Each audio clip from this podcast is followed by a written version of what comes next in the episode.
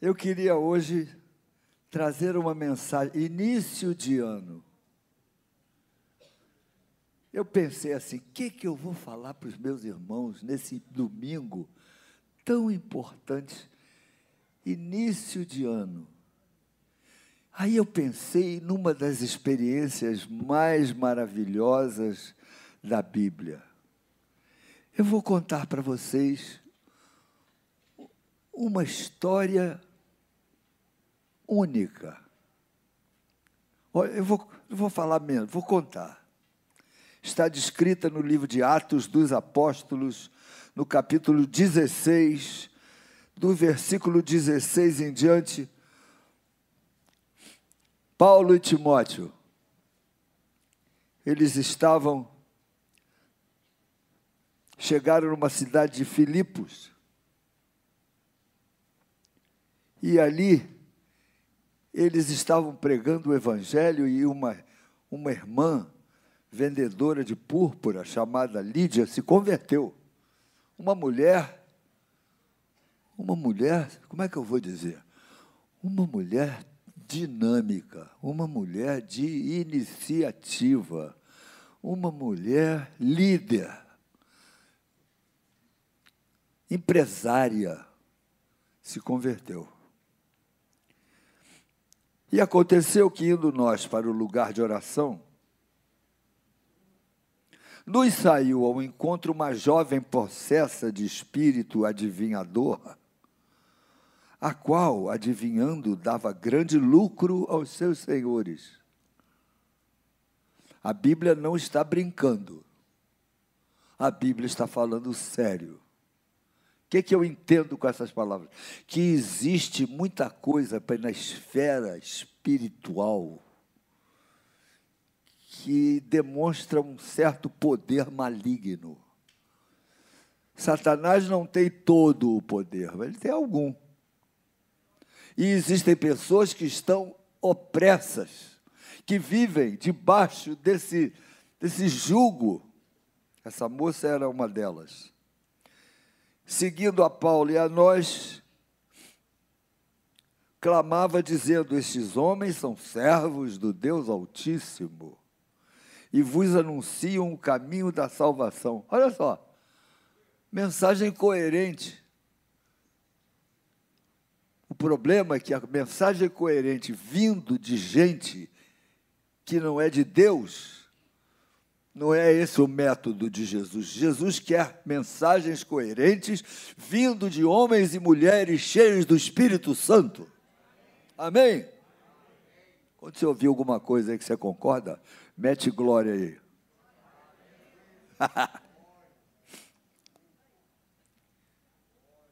e isto se repetia por muitos dias. Então, Paulo, já indignado, voltando-se, disse ao Espírito: em nome de Jesus Cristo eu te mando, retira-te dela.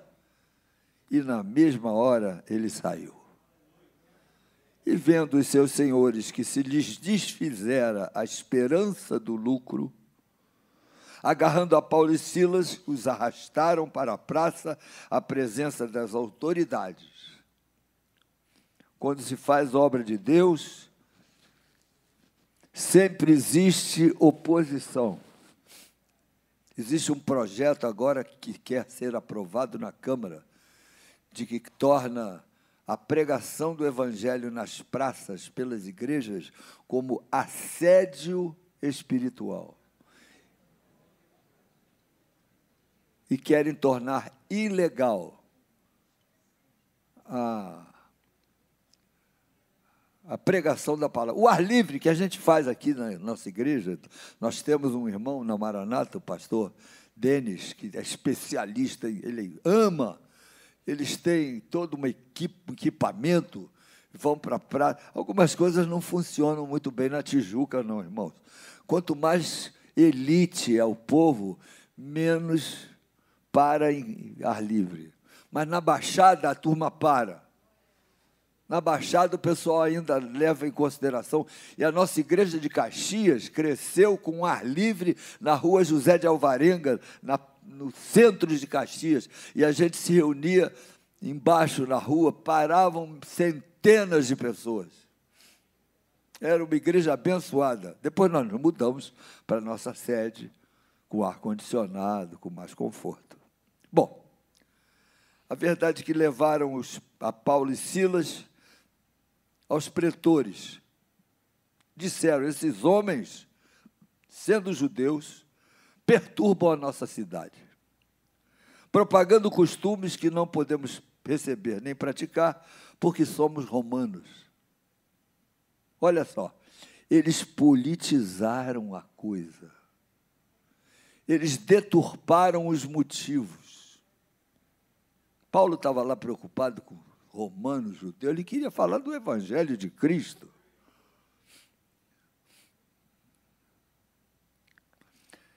Levantou-se a multidão unida contra eles e os pretores, rasgando-lhes as vestes, mandaram açoitá-los com varas.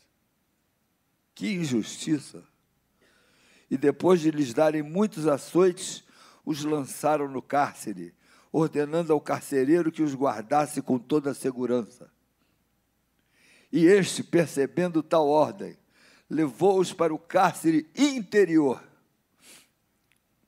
e lhes prendeu os pés no tronco por volta da meia-noite, Paulo e Silas oravam e cantavam louvores a Deus, com o pé no tronco, mas a alma no céu. Ninguém prende a minha alma.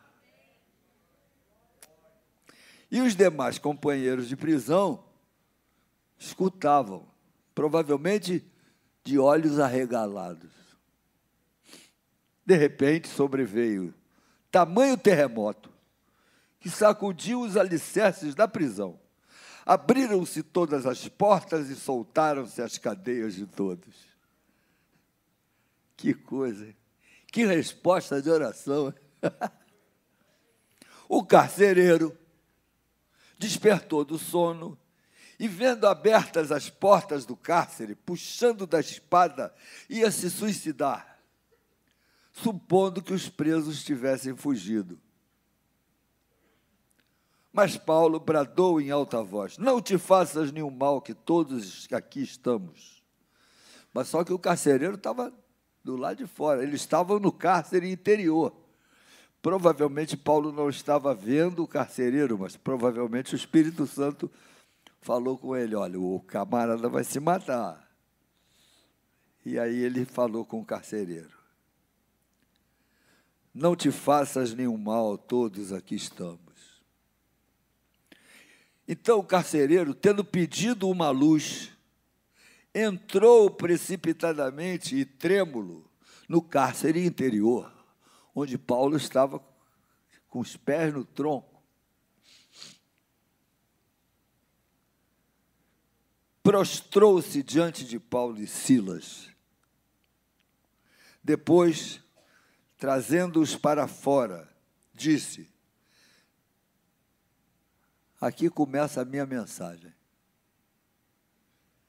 Senhores, que devo fazer para que seja salvo? Que pergunta! Que devo fazer para que seja salvo? Responderam-lhe: crê no Senhor Jesus e serás salvo tu e a tua casa. E lhe pregaram a palavra de Deus e a todos os da sua casa. Naquela mesma hora da noite, cuidando deles, lavou-lhes os vergões dos açoites. E a seguir, o carcereiro foi batizado e todos os seus então, levando-os para a sua própria casa, lhes pôs a mesa e com todos os seus manifestava grande alegria por terem crido em Deus. Essa história é empolgante. Essa história precisava ser colocada num filme. Aliás, eu, eu estou pensando em, em fazer, o, já comecei há muitos anos, uma cantata a, a, aos filipenses, que tem a história da Lídia, tem a história do carcereiro. A minha mulher até já bolou um hino para o carcereiro, um, um rock. Não, o carcereiro vai cantar um rock. Para ver se a gente influencia os jovens. Heavy metal. É mesmo, cara? Que Deus nos abençoe. Mas eu quero ir direto ao ponto. Essa minha mensagem tem alguns pontos. O primeiro deles é essa pergunta: que devo fazer para ser salvo? E isso pressupõe uma coisa, irmãos. Só faz uma pergunta dessa quem olha para si mesmo e vê que não está salvo. Só olha para si mesmo e reconhece imperfeição, quebra o orgulho, a soberba e ele se sente humilde. Eu não sou salvo, eu tenho que fazer alguma coisa para ser salvo. Pense nisso. Você que me ouve. Se você quer ser abençoado por Deus, você tem que chegar para Deus de uma maneira que você diga: Eu preciso preciso ser abençoado, preciso ter mais fé, preciso largar coisas que não agradam a Deus, eu preciso fazer alguma coisa para Deus. Bom início de processo. E aí eu comecei a pensar no carcereiro. Quem é que era esse carcereiro? Esse homem obedecia ordens. Mandou bater, ele bate. Mandou prender, ele prende. Mandou tomar conta, ele toma. Esse homem obedecia a ordens. Aliás, a gente vê na Bíblia homens que sabiam obedecer ordens. Quer ver um? O centurião. Ele disse assim: Senhor, manda uma palavra tua e o meu servo ficará curado. Não precisa nem ir lá, meu Deus. Manda uma palavra, porque eu sei obedecer ordens. Então eu concluo, meus irmãos, que evangelho é para quem sabe obedecer ordem. Para quem sabe obedecer. Obedecer a palavra de Deus. Obedecer os princípios da Bíblia. Obedecer aquilo que os irmãos mais espirituais, mais antigos te ensinam. Quando Paulo teve uma experiência no caminho de Damasco, ele perguntou ao Senhor: O que vou fazer? Jesus disse para ele: vai para Damasco, lá te dirão o que te convém fazer. Existem homens e mulheres mais experientes do que você que vão te dizer o que te convém fazer. Você quer agradar a Jesus? Vem para a igreja. Aqui, homens e mulheres te dirão o que te convém fazer.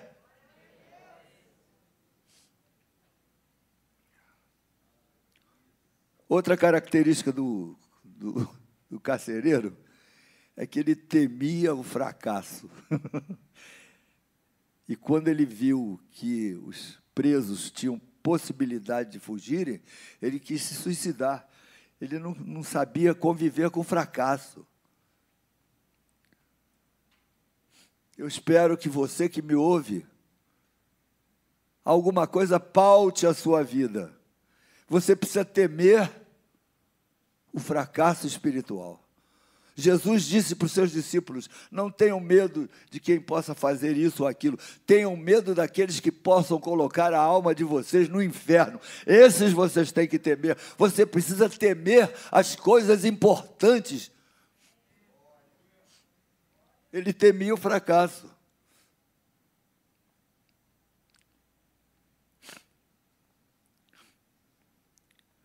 Quem teme o fracasso quer mudanças radicais na sua vida. Só cresce diante de Deus homens e mulheres que querem mudanças radicais na vida. Por isso que os pobres são mais atingidos pela mensagem do Evangelho, porque os ricos são muito arrogantes, eles não querem mudanças.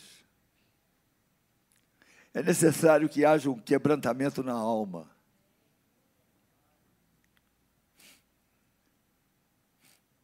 Agora, outra característica que eu pressuponho na vida do carcereiro é que ele tinha um coração. Sabe por que eu acho isso? Porque ele batia nos presos, mas ele tinha uma família. Ele tinha mulher, filhos. Tinha uma, uma família. Ele tinha uma vida com duas características. Primeira, como carcereiro, e segundo, como pai, como marido. Tinha um coração. Aqueles que acabam tendo um encontro com Jesus é porque tem coração. Gente boa.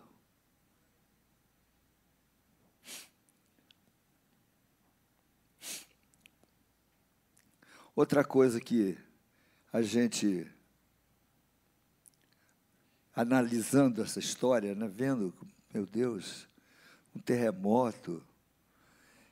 O carcereiro deve ter ficado impressionado com o poder que Paulo e Silas demonstraram. O sujeito está preso no tronco, ele ora, mas tem um terremoto que quebra todas as cadeias, quebra todas, mas não quebra as paredes dos vizinhos. Foi um terremoto particular na prisão.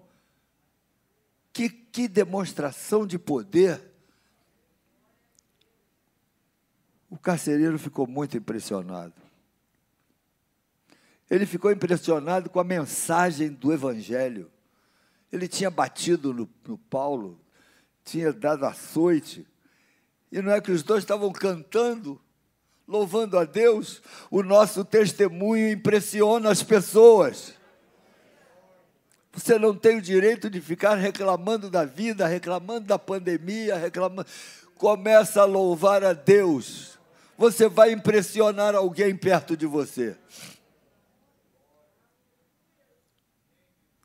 Aí ele pede uma luz, entra para dentro do cárcere e faz uma pergunta extraordinária. Essa pergunta deveria ser feita por todos em todos os tempos. Que devo fazer para ser salvo? Ah, se você que está me ouvindo nessa manhã, noite, sei lá quando você vai ouvir, se você fizesse essa pergunta para Jesus, me responde, Jesus, o que é que eu preciso fazer para ser salvo? Uma coisa eu sei, ele não vai mandar você subir escada de joelho. Ele não vai mandar você dar dinheiro. Ele não vai mandar você se auto-esmurrar. Ele não vai você parar de comer churrasco, carne de porco, linguiça. Não deve comer muita, mas um pouquinho pode. Por que você sabe, pastor, que pode? Porque quando o filho pródigo voltou para casa, o pai matou um bezerro cevado. Sabe o que é cevado? Na gordura, no bacon. Ah, pastor, mas isso entope a artéria. Eu prefiro morrer entupido feliz.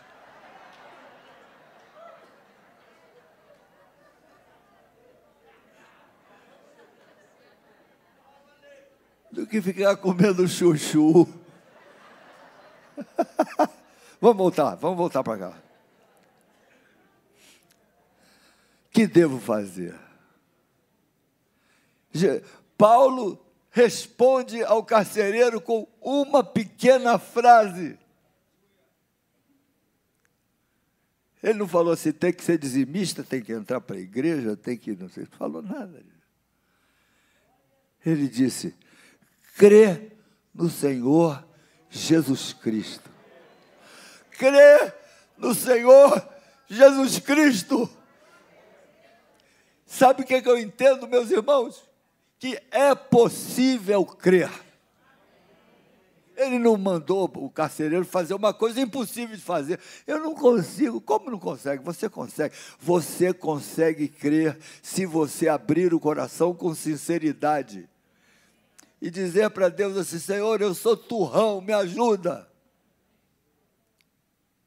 Abre a alma. Crer no Senhor Jesus Cristo. Não é crer na igreja. Não é crer na, é crer em Jesus. Somente Cristo, Ele é a luz que inunda a alma de quem clama por perdão. Somente Cristo, meu Deus, somente Cristo. Eu compus esse hino no Hospital de Bom Sucesso às seis horas da tarde.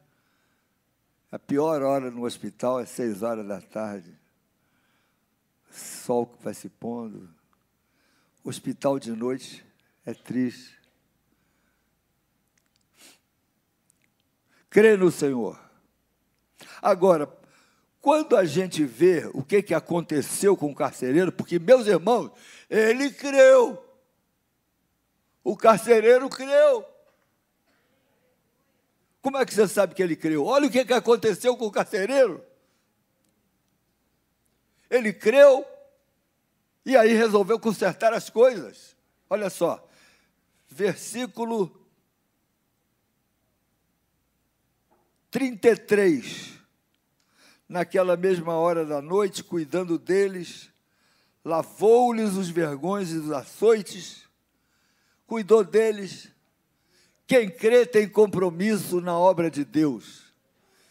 E se fez alguma coisa errada, vou tentar desfazer o que eu fiz. Você está devendo alguém, vai pagar. Pediu empréstimo, não fica fugindo da pessoa para não pagar, não. Se você crer, seja, vai, vai lá dizer, fulano, eu estou te devendo dois mil. Não tenho. Mas eu tenho quatrocentos. Eu vou pagar os 400, vou ficar te devendo 1.600, mas eu vou pagar. Considere a pessoa, tenha palavra, tenha honra. A fé pressupõe compromisso. Não adianta ter fé e continuar vivendo na bagunça. A fé implica em compromisso.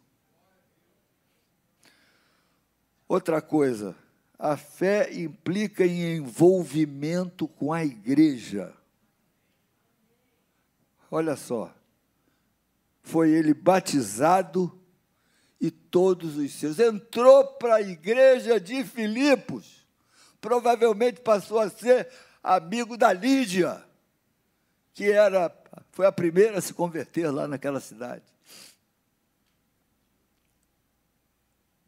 Você quer ter essa sensação de salvação, irmãos, esse é o maior patrimônio dos evangélicos. Sabe qual é? Não são nossos templos, não. Ninguém fica, ninguém entra aqui para tirar fotografia.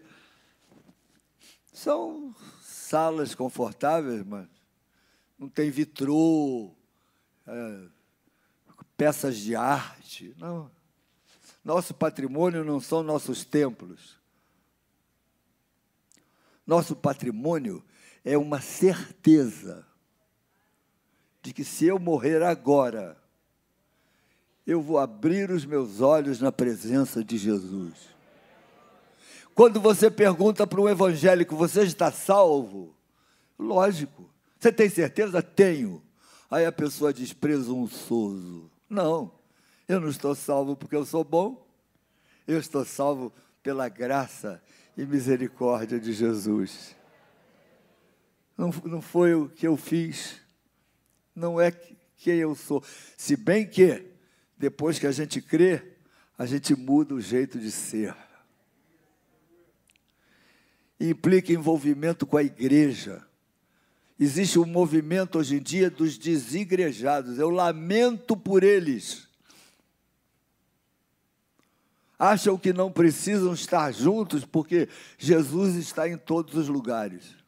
É, mas se eles morrerem, eles vão precisar de pelo menos seis pessoas para levar o caixão deles. Todo caixão tem três, seis alças, três de cada lado. Eu espero que você tenha seis irmãos muito amados, que quando você morrer, segurem o teu caixão. Mas não é só por isso que nós queremos e precisamos ter comunhão, não. Ter comunhão é uma bênção. Na hora que a nossa filha precisa de um transplante de medula, como é o caso da Cláudia, da Márcia, A mãe dela está aqui. Sabe da luta da Márcia. Hoje eu ouvi uma mensagem da Márcia na, na internet. Eu mandei um, uma, uma, uma frasezinha para ela. Fazer parte de uma igreja é ter consolo e conforto quando a gente está no sufoco. E se você não tem uma família espiritual, você está sozinho.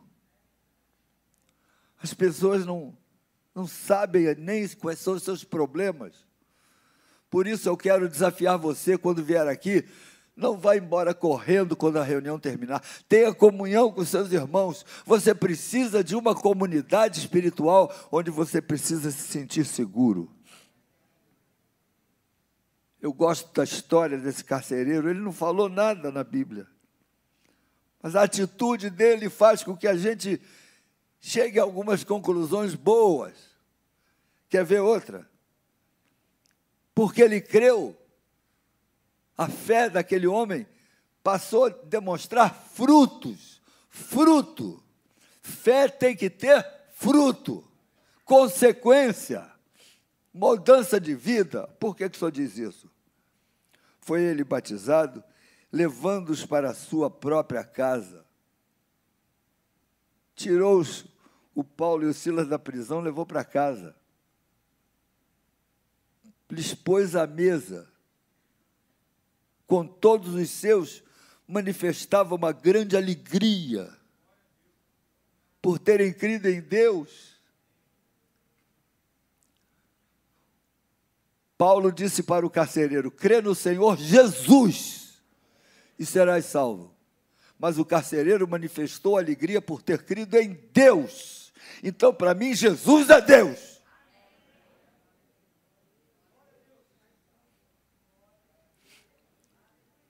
Manifestou, lhes pôs à mesa, serviu.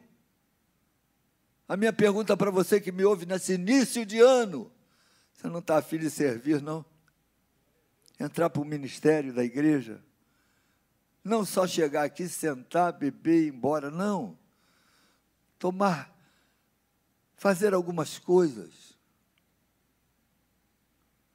Quem ama Jesus ama a casa do Senhor, ama esse lugar, ama a limpeza. Eu quero confessar para vocês que eu, quando ando nos corredores, eu olho para o chão. E se tiver um papel, eu pego e ponho no bolso. Porque para mim é uma honra limpar esse lugar. Esse lugar precisa ser limpo. Esse lugar é um lugar sagrado. É onde eu adoro a Deus. Eu vou uso o toalete, eu deixo o toalete da mesma maneira que eu o encontrei limpo. É uma questão de, de valorizar as coisas de Deus e a, a casa do Senhor. E terminando a, a, a mensagem, irmão, senão vocês vão querer ir embora. Eu tenho certeza que o carcereiro creu, certeza.